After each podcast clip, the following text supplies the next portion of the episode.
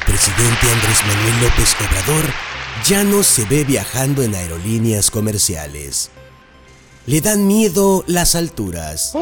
De los cuestionamientos que le hacen los ciudadanos que en lugar de aplaudirle, usan sus manos para enumerarles uno a uno sus errores. Ayer le preguntaron en la mañanera al presidente López Obrador si habría crisis en México y él dijo que no. Dijo que no habrá crisis porque su estrategia le ha resultado infalible.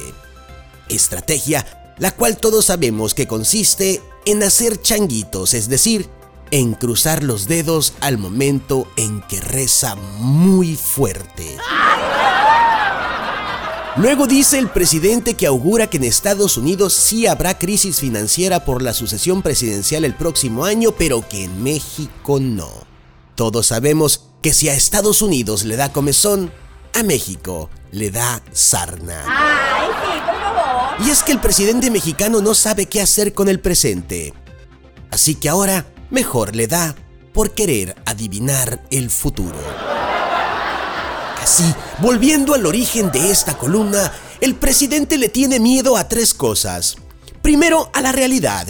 Segundo, a las alturas de pensamiento. Y tercero, a volar.